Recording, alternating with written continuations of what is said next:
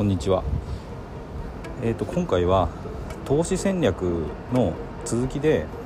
あの資産の拡大とあとメンタルに関する話をしたいと思います。で、えっ、とお金っていうのはメンタルにすごく影響を与えます。でその影響っていうのも金額によってこう変わるんですよね。まあ、お金はもちろん少額でもすごく大事なものではあるんですけどもえーと、大体そのサラリーマンの方だと月々の収入の額がありますよね。でそれにその額と比べて、まあ、あの小さい額、まあ、お小遣い程度の額であれば例えば失ってしまったとしても、まあ、そんなにダメージは大きくないですよね。だけど、まあ、それを大きく上回るような、まあ、月収レベルで例えば金額を何か失敗して失ってしまうとか年収レベルのえ、金額を失ってしまうとなると、まあ、かなり精神的にもダメージがあると思います。で、えーとまあ、FX なんかやっていると、まあ、自己資金をあんまり大きく入れるっていうのはお勧めできないですけども少額から始めても結構あのうまくいけばちゃんと増えていきますでその額が増えていくとあの1回あたりのトレードのこう損失っ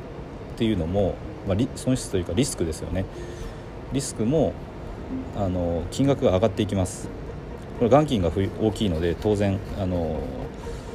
トレードでもし負けた場合の、まあ、損失額っていうのも増えます。でその額が上がっていくと,、えーと、やっぱりメンタルに影響するんですよね。で額が上がる上がれば上がるほどやっぱり心っていうのは影響されやすくされやすいというか影響が大きくなりますね。でまあ、私のこう考えている投資の戦略としてはやっぱり安定した収入があればあのメンタルっていうのはこう保ちやすいと思ってます。だから、まあ、FX で最初資金を得てでそれで、まあ、不動産を購入してこれもなるべくいい条件でですね FX の資金を活用していい条件で不動産を購入してでキャッシュフローですね月々の安定した収入を増やしていく。でこの安定した収入の額が大きくなっていけば自分があの影響を受ける金額ですね心が影響される金額っていうのがだんだんだんだんこう上がっていくイメージを持っています。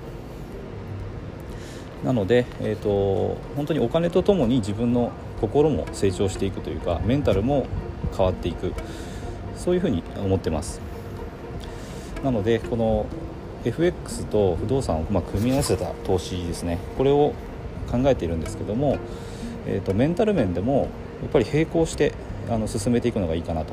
思います。FX だけですごい大きな額にするのもあんまりあの適してないかなと思ってます。だからある程度増えたらあの不動産に入れていって安定した収入に変える。でそれをもとにまた、えーと FX の方額をですねあの安定収入不動産の安定収入とともに FX の方はあのトレードする額を上げていくっていうのがあのメンタルを安定しながら資産を拡大していくっていうのにはあの適しているんじゃないかなというふうに考えています。なので、えーとそうですね、サラサラリーマンの方が経済的自由を得たいと思った時に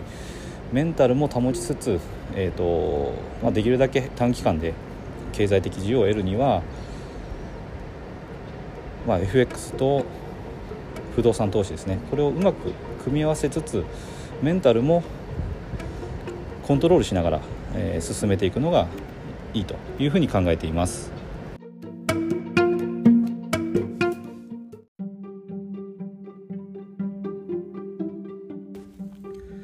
回も最後まで聞いていただいてどうもありがとうございます。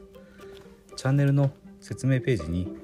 私がどんな人間なのかを知ってもらえる1分半ほどで読める簡易プロフィールのリンクを貼っています。公式 LINE のリンクも貼ってあります。こちらでは相談も受け付けていますので是非登録してください。サラリーマンが最速で経済的自由を得るには FX と不動産投資を組み合わせるのが最適と考えて投資を行っています。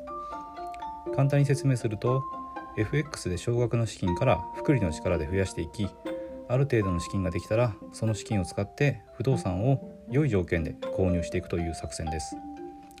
私が実際の経験から得た不動産投資と FX に関する役立つ情報を配信していきます。この配信がいいなと思ったら是非いいねやフォローをお願いします。ではまた次の放送でお会いしましょう。